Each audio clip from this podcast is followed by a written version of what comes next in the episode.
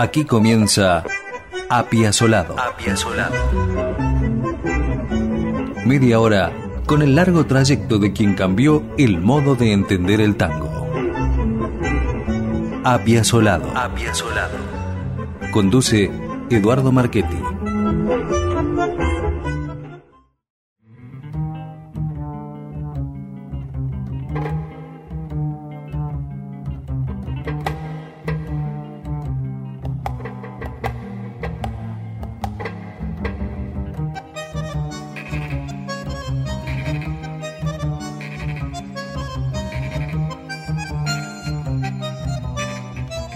Cinco años en la vida de Astor Piazzolla pueden significar mucho o poco. Mucho por su productividad y poco por la falta de tiempo. Desde 1987, Astor comenzó a tener un reconocimiento mundial de su música como nunca antes había ocurrido, sobre todo en Europa. Pero esos vertiginosos años también fueron para Piazzolla un desgaste enorme. Solo cinco años quedaban para el final.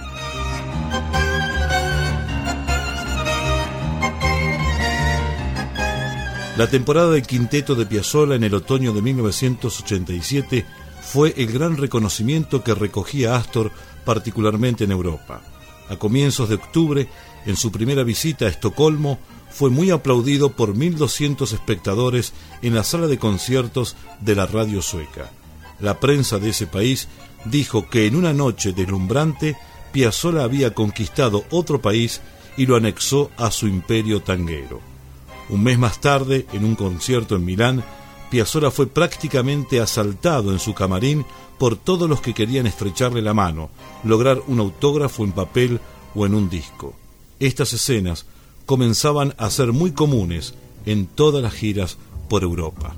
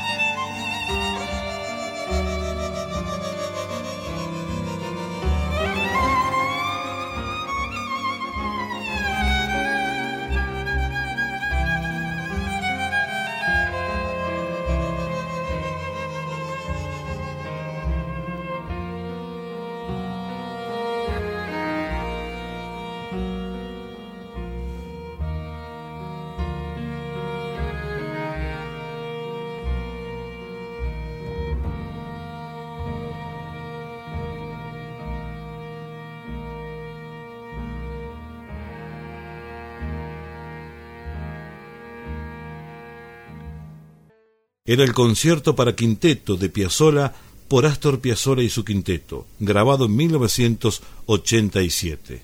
El conjunto estaba formado por Piazzolla en bandoneón, Pablo Ziegler en piano, Fernando Suárez Paz en violín, Héctor Console con trabajo y Horacio Malvicino en guitarra eléctrica.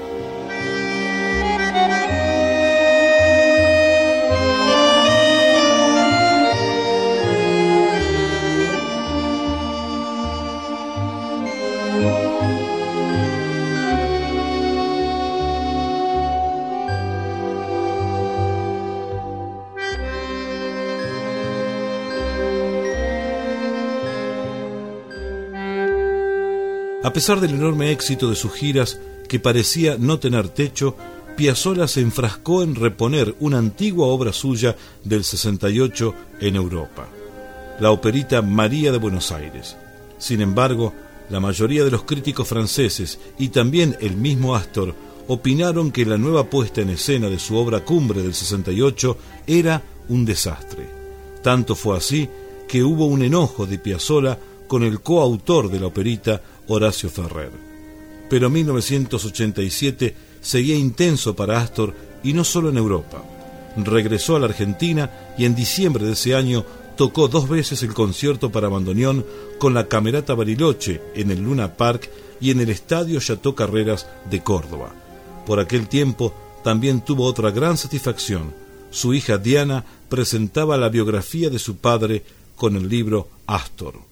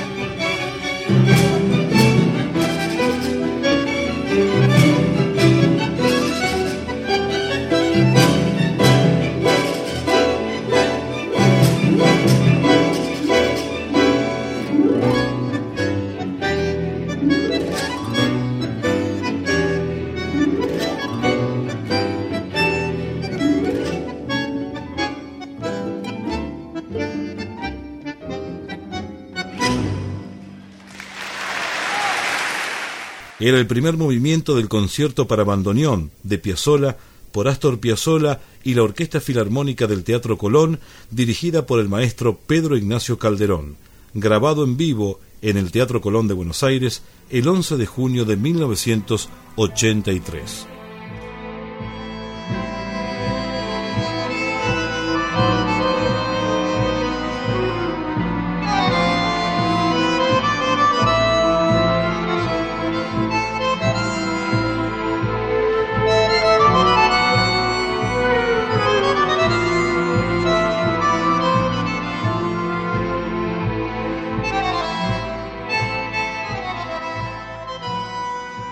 Durante el verano de 1987-88, Piazzolla se dedicó a trabajar duro en Uruguay en su nueva música para el quinteto, sobre todo en la camorra 1, 2 y 3. Sin embargo, seguía madurando su idea de escribir la ópera sobre Carlos Gardel que nunca llegó a concretar. De todos modos, su inspiración no se detenía y fue así que compuso la música para la obra teatral Familia de Artistas de Alfredo Arias y Cado Kotzer, que luego sería producida en París y puesta en escena en esa ciudad en 1989. Pero además de su intenso trabajo creativo y de presentaciones en público, se comenta que por aquellos años Piazzolla hasta se había vuelto algo más conciliador con sus colegas. En un encuentro con las principales figuras vivas del tango en la Asociación Argentina de Intérpretes, donde estaban Pugliese, Salgán, De Angelis, Stamponi, Eladia Blasquez y Ernesto Fava, entre otros, dijo, Hoy me doy cuenta de la estupidez que significa habernos peleado durante tanto tiempo.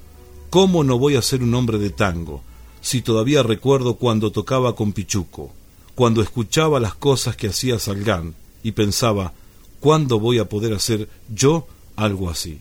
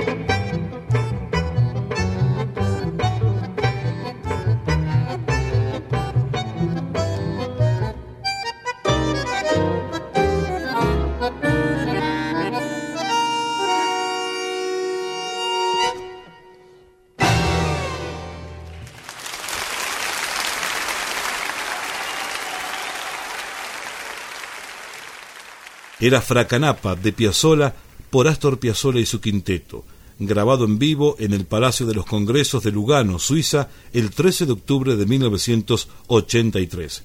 El quinteto estaba formado por Piazzolla en bandoneón, Pablo Ziegler en piano, Fernando Suárez Paz violín, Oscar López Ruiz guitarra eléctrica y Héctor Console en contrabajo.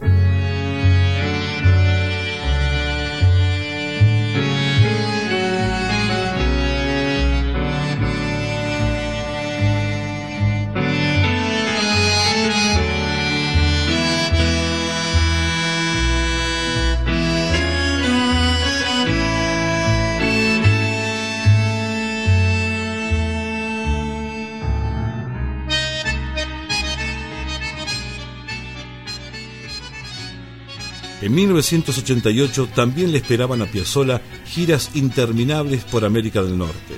Entre abril y mayo estuvo en Atlanta, San Francisco, Seattle y Vancouver. En la mayoría de esas presentaciones, las entradas se agotaban a poco de ponerse a la venta. También en el 88, de vuelta en Nueva York, Piazzolla se puso a trabajar en su nuevo disco, La Camorra, con las piezas que había escrito durante el verano en Punta del Este y estrenado con el quinteto en Buenos Aires. Estas fueron las últimas grabaciones con el quinteto. Simón Collier opinó que la serie de La Camorra encarna toda una vida de desarrollo musical. Los contrastes entre las tres camorras son en sí mismas notables. Y agregaba que la Camorra 1 es una cabal evocación de la música de tango de la década del 40. Nos remonta al tango bailable con el cual Piazzolla había roto lanzas.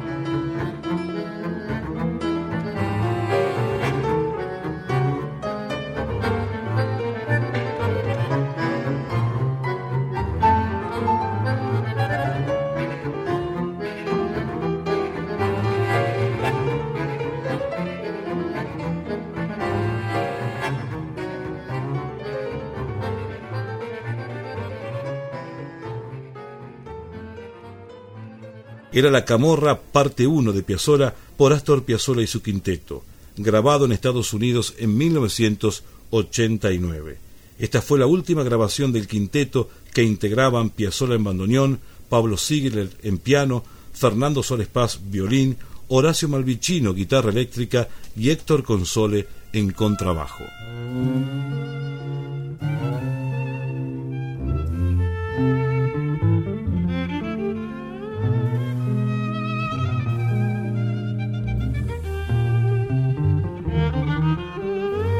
Los miedos de Piazzolla por no ser reconocido en Estados Unidos y que ese reconocimiento perdurara eran infundados.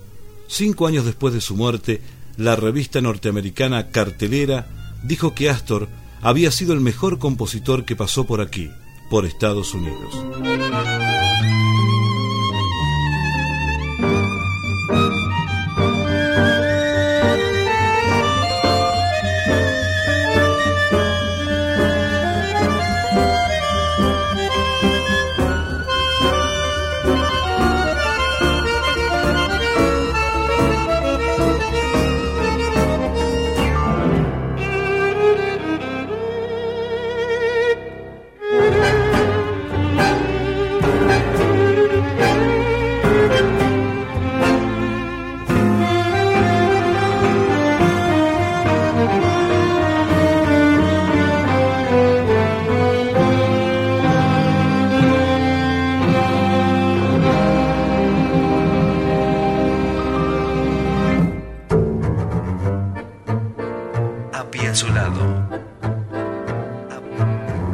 Solado. Media hora con la vida y obra de quien revolucionó los conceptos del tango. Apia Solado.